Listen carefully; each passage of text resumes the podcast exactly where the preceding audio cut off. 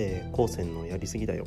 えー、第2回は、えー、スーパー ACH に関するやりすぎだよ、え、このテーマで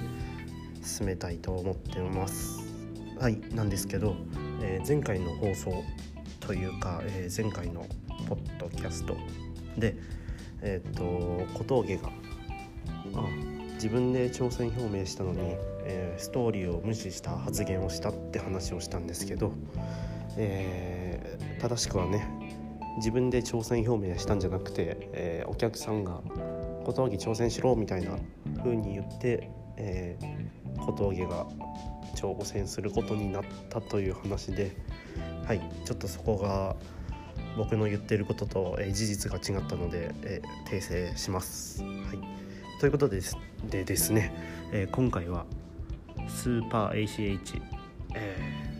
今何かと話題な ACH について、えー、話したいと思ってます。はい、えー、僕ね ACH 大好きなんですよ。知ってる方は知ってると思うんですけど、うん。えまずねえっといろんな話に入る前に ACH の魅力を語る前にえここ1年の ACH について、うん、ざっとね振り返りたいと思います。はい、まず昨年の秋にですね、えー、WWE 行きの噂が流れ始めました。うん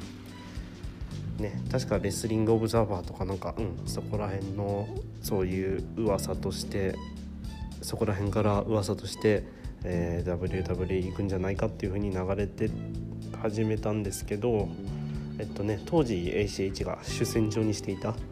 うん、AAW っていう団体では ACH がいきなりベルトを落としたりとか、うん、あるいはえー、っとリング上で離脱をちょっとほのめかすマイクをしたりとか。もともとそんな感じはあったんですけど、えー、オブザーバーだったかな、うん、らへんからそういう噂が流れ始めて。うん、ACH ファン的にはああやっぱそうなんだみたいな、うん、感じでした。はい。でね、えー、今年の1月に、えー、ACH があ今までお世話になったいろんな団体を巡るツアーを一人で観光しまして、えー、っと PWG とか、えー、その当時の主戦場であった AAW では、えー、ラストマッチ、うん、とかあともう本当に聞いたことないような、うん、ACH がデビューしたばっかりの頃に、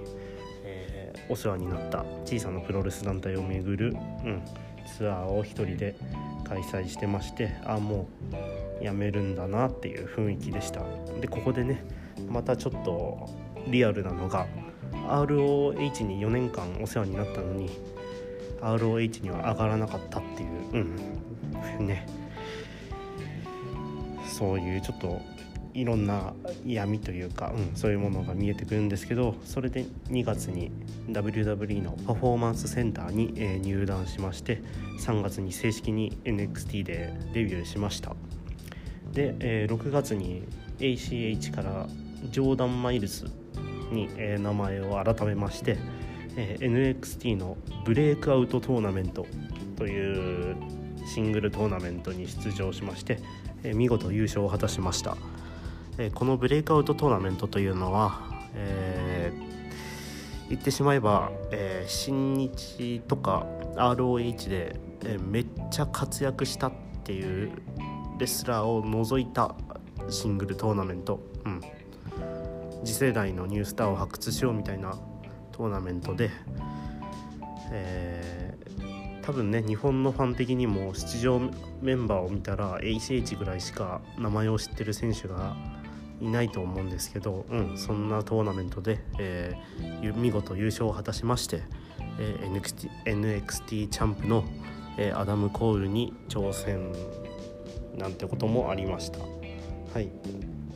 そして先月末ですね、えー、皆さんご存知の T シャツの件がありまして、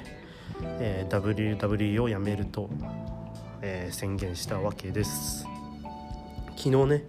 えー、本人が Twitter でライブ配信をしていて、えー、ファンからの質問に答えてたりしてたんですけど、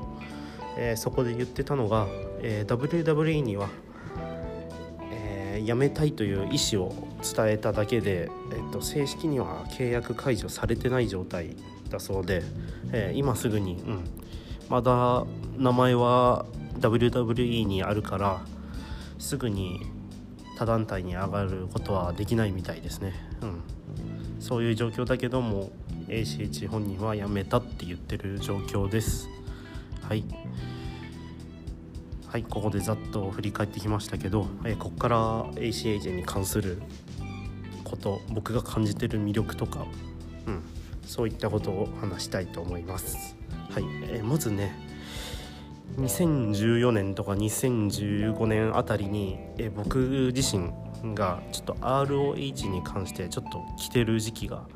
ありまして、え、その時に好きだった選手が、えー、ブリスコブラザーズと、えー、ACH でした。あえー、ACH の何が魅力的だったかっていうと、えー、他のハイフライヤーと、うんまあ、ACH をハイフライヤーと言っていいのかっていう話もありますけどあ、まあ、広義の広義のハイフライヤーとして、えーね、見た時に ACH のハイフライヤーハイフライヤー ACH はなんか他のハイフライヤーと僕的に全然違ったんですよ。うんね、リコシェとか見たとリコシェ初めて見た時にそんな衝撃とか受けなかったんですけど ACH を初めて見た時はちょっと衝撃を受けたんですよ。っていうのもあのそのくるくる回る感じ、うん、回り具合とかそういう派手さで言えば、うん、ACH はそのリコシェにリコシェとかまあ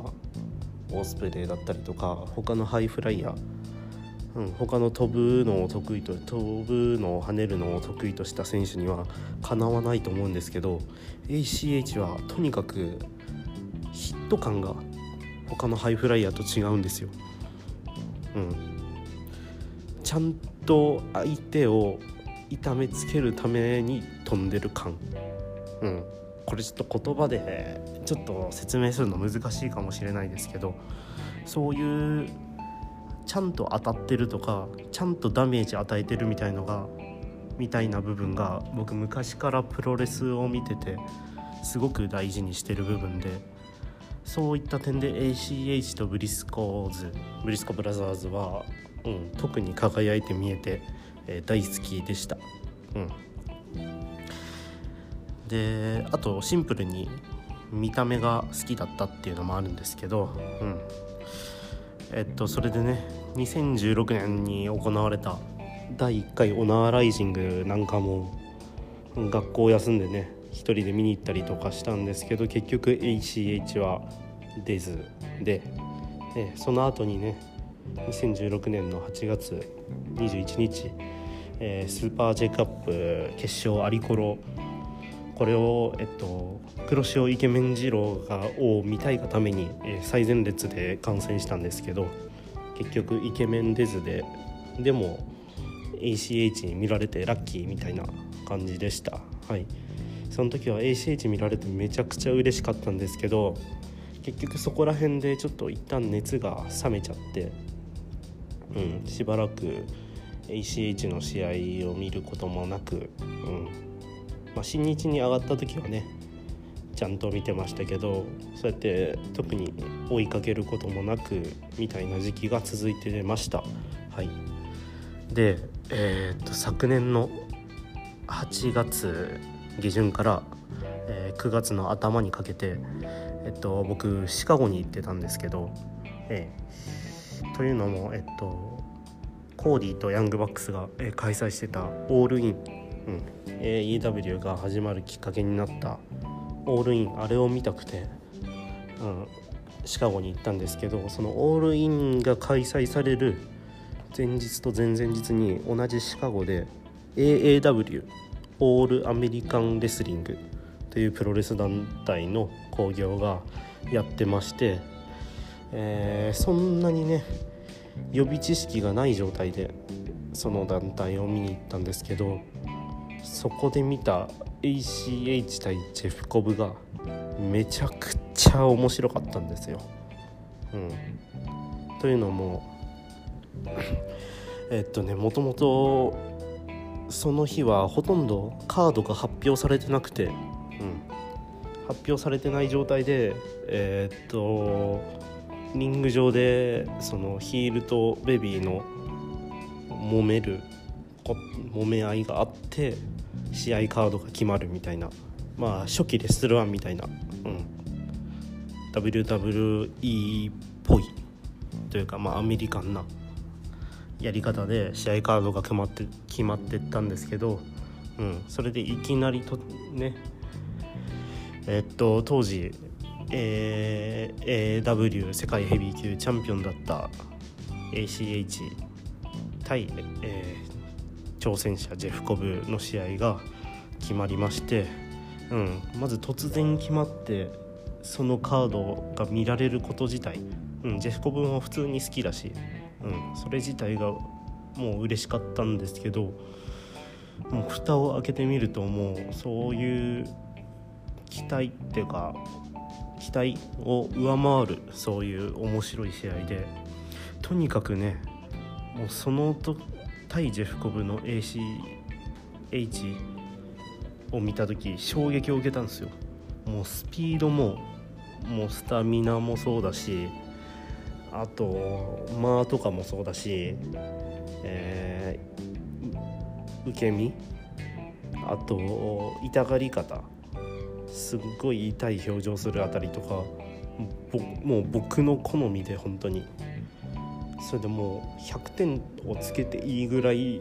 面白かったんですよ。でしかも最後にちゃんと ACH が勝つっていう、うん、ベビーフェイスの ACH がヒールのジェフコブに勝って、うん、ハッピーエンドみたいな感じの試合でめちゃくちゃ面白くてもう観客の熱気もすごくてそれ見た時にああ ACH やっぱいいなと思って、うん、そこら辺でまた ACH 熱が出てきましてそこから帰国してえ2018年昨年の9月にえー、っとインスタグラムをちらっと見てたら、え ACH がストーリーズを載せてて、えー、いらないコスチューム売るよみたいなそういったことを書いてたんですぐにコメントして「えー、売ってくれないか?」って言ってそれでまあ話がトントン拍子で済みましてえー、昨年の10月に、うん、実は東京で、えー、本人から直接、えー、コスチュームを買いまして、はい、その時にね本人といろんないろんなっつってもまあそんな深い話は時間もないんでできなかったですけど、うん、いろいろ話を聞かせてもらったんですけどその時の彼のプロレスに対する真摯さ、うん、そういったものがすごく熱くてというのもですね、えっと、その時は、えっと、田口ジャパン、えー、田口竜介のタッグパートナーとして、えー、ジュニアタッグリーグで、えー、田口のパートナーとして、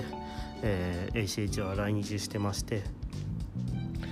それで僕が会った翌日に後、えー、楽園ホールのメインイベントで、えー、田口 ACH 組対確か六本木 3K だったかな。うんそんなカードがあって。そう。そうメインイベントを控えてたんですよ。前日に。あ翌日に。うん。でその前日に ACH に会って、えー、コスチュームを買ったわけですが、えー、その前日後楽園ホールで大日本プロレスの大会がありましてそれで僕チケットを1枚多めに買っといて ACH のことを誘ったんですよ。っていうのもただこのなんだプロレスラー連れてみたいとかそういった気持ちじゃなくて、えー、過去にですね Twitter で ACH が、えー、後楽園ホールが世界で一番好きなプロレス会場だっていう風に語っててはいその後楽園ホールでメインイベントを ACH が明日務めるわけだからうんその客席からリングを見渡すことで何かインスピレーションとか受けてもらえれば、まあ、団体は違えど、うん、そういうものがあったらいいなと思ってチケット1枚多めに買って ACH のこと誘ったんですけどそこで「ごめん明日ビッグショーが控えてるかビッグショーのメインイベントを控えてるから体調を整えたいんだ」っていうふうに言われてなんかその言葉を聞いた時に僕はまあ良かれと思ってチケット1枚多めに買ってっていうことをしてたんですけどあーなんか本当に彼のことを思いやれてなかったなと思ってうん。やっぱファンからしたら新日本プロレスの後楽園ホール大会って月に何度もあるし、うん、そんなにありがたい大会じゃないと思うんですよ。うん、なんだけど ACH にとってはその後楽園ホールがビッグマッチで、うん、それのメインイベントで体調を整えたいっていうふうに言われた時にああ俺の考え浅はかだった浅はかだったなっていう思いとそれと、えー、ACH のそういうプロレスに真摯な、うん、部分が見られて、うん、ものすごく熱かったです。はい。他にもね新日本に上がれる今新日本のリングで戦える喜びとかそういった部分も話してくれてああこいつもうね本当に新日本で花咲いてくれとかそういうふうに思って新日本もね ACH をスターにしろとか思ったわけですけど結局そのそれが昨年の10月でその1ヶ月後ぐらいにえー、オブザーバーから噂が流れ始めまして WWE に行っちゃうことになったと。はい。それでね WWE に行った時は、うん、正直日本で彼の活躍を見たかったって気持ちもありますし、うん、僕はシカゴで ACH 対ジェフコブを見た時にいやこれ ACH 使い方によればケニー超えるぞって思いましたしうん。そういった気持ちがあったんですけど、まあ、WWE に行くことになっちゃってうん。だけどその時はちょっと悲しかったけどその反面でいや WWE で掴んだらいや本当にすげえぞと思ってうん。もうとにかくね向こうで花咲けようと思っていたわけです。はい。それで今回、えー、こういう件がありまして、えー、WWE 対談。うん。まあ、まだ正式に決まってないわけですけどまあそういう形になりました。はい。でねあの T シャツのデザインねあの T シャツの件もに関してもそうなんですけどうん。あの T シャツもともと9月の頭ぐらいから売ってたんですよ、うん、確かまあ生地の色は黒、はあ、9月の頭に売り始めた時は、えー、服の生地が黒じゃなくて濃いめのグレー、うん、チャコールだったはずなんですけど確か、うん、だけどちょっとそのその時点でもえこのデザインちょっとまずいだろうみたいな風に僕は思ってたんですけどそれが生地が黒になって ACH が起こってという、えー、流れでした。はい。なんですけどもともとその10月末に、えー、ACH がね Twitter 上で起こり始めてからあ起こり始める前の9月頭から同デザインのね T シャツはリリースされていたわけで、うん、ACH にとってはね多分そのちょっと我慢した時期もあったと思うんですよ、うん、発言をするにあたって、うん、多分そのいきなり切れ始めて怖いやつとかそういう風にね思った日本のファンの人もいると思いますけど多分多分ね ACH なりに考えて考えてのやっぱ WWE 許せないみたいなそういった気持ちだったんだろうなと、えー、思います。はい。ねとてもプロレスに真摯な彼なだけにはい。ものすごく心が痛かったです。うん。でですね。はい。なんだ？えー、そうだ昨日のねツイッターのライブ配信でえっと、ファンから、えー、AEW と新日本だったらどっちが上がりたいっていう質問が上がりまして、えー、そこでね ACH が、えー、新日本に上がりたいと即答して、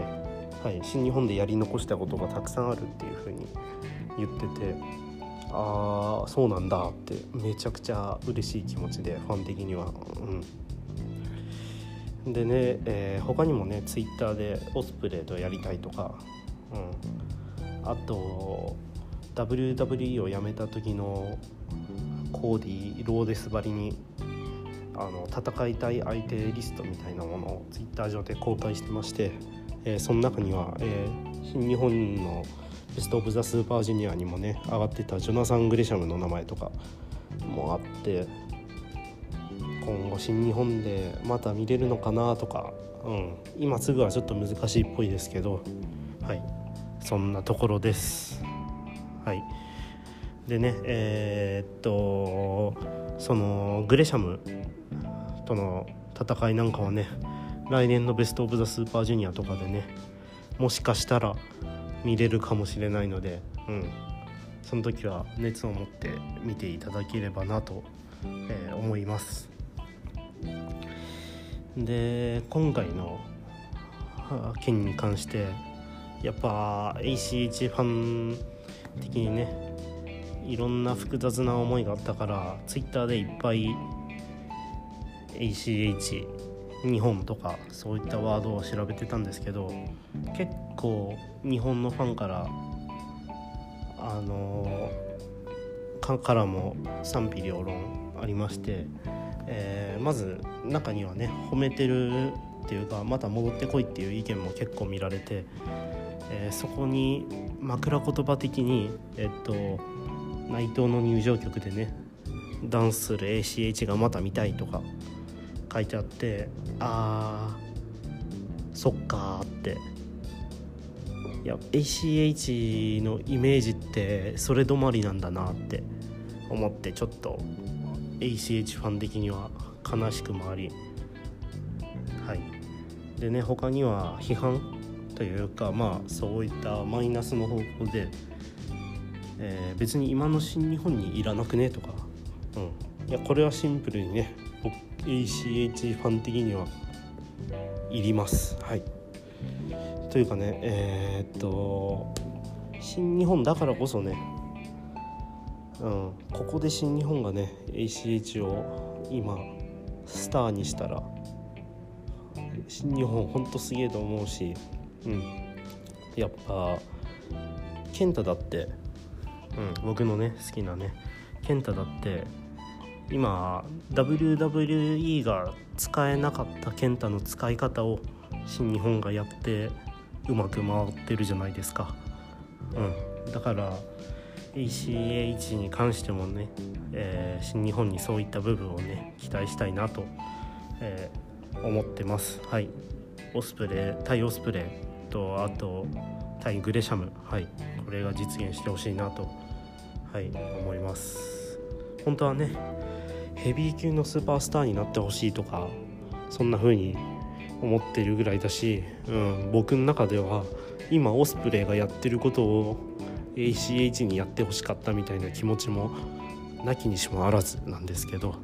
はい、また日本で見れることを期待してはい。そんなところで、えっと、他にあった意見はえー、っとその ACH が WWE を辞めた理由があのその差別、うん、そういう差別とかが根付いた組織だから俺はもうここにいたくないっていうふうに言って辞めたわけですけど、うん、言うて新日本もそういうところあるよみたいなかつてね過去を遡ればボブ・サップしか IWGP ヘビーを巻いてないしっていう意見がツイッターで見られてるんですけどこれに関しては、えー、まずシンプルにね純ブラック、うん、アフリカンブラックな選手が、えー、新日本にあんまいないんですよ。うん、ここ最近だってあままあヘナーレとか、うん、何分の1かというかそういうそこら辺はいますけど本当にアフリカンブラックの選手って本当ここ数年の新日本だと ACH と、えー、シェルトン・ベンジャミンとかあと本当ビッグダディ・ヤムヤムとかもうそこら辺しかいないと思うんで、はい、それはシンプルに、えー、母数の問題だと思います。はい、そんな感じで、えー、っとね、えー、勝手にエアリプをしましたけど、はい、ACH ね本当にいい選手ですし、うん、もともとねめちゃくちゃ自分の正義が、えー、強い選手でしてはい。えっ、ー、と AAW 時代あえっとその WWE に、えー、入団する直前まで、えー、主戦 ACH が主戦場にしていた、えー、AAW っていう団体では、えー、入場曲を、えー、ルーペ・フィアスコっていう歌手の「えー、ショーマスザ・ショーマスト・ゴー・オン」あザ・ショー・ゴーズ・オンっていうそういうその奴隷者のこのなめんなみたいなことをメッセージを歌った曲を入場曲に、えー、していたぐらいですし、えー、結構ね、えー、今回怒りが爆発しましたけど結構人格者的なこともえ、昔からツイッターやインスタにいっぱい上げてましたしすごく自分の正義が、え、強い人でしてだから自分の正義が強いがゆえに何か一つこう気に食わないこととか自分の正義に反することが目の前に起きたらいきなりプツンと切れてしまう、えー、性格なんだと思います。はいもともとね、えー、決して汚い言葉とかその相手を侮辱するとかそういう時以外も結構あの外国人選手とかでまあ汚い言葉スラングだったりスラング汚いスラングだったりまあ分かりやすく言えばファッキンなんとかとか、うん、そういう言葉を使う選手が結構多いですけど ACH は決してそんな言葉使う人じゃないし中指も絶対立てないし、うん、そんな人だからこそね WWE に対して Twitter でブチギレて汚い言葉とか、うん、あと中指立てる動画とか載せてた時は、うん、心が痛かったし、うん。はいだけどね本当にね根はいい人だし、うん、自分の正義がしっかりとある人で、うん、めちゃくちゃいいやつなんではい。ちょっとね怒って怖いやつとかああこういう本性なんだとかそういうのを思わずに、えー、今後もね ACH のことを応援していただければなと思います。はい。誰目線だよっていう話ですけど、はい、ああとねあのー、WWE があのあの差別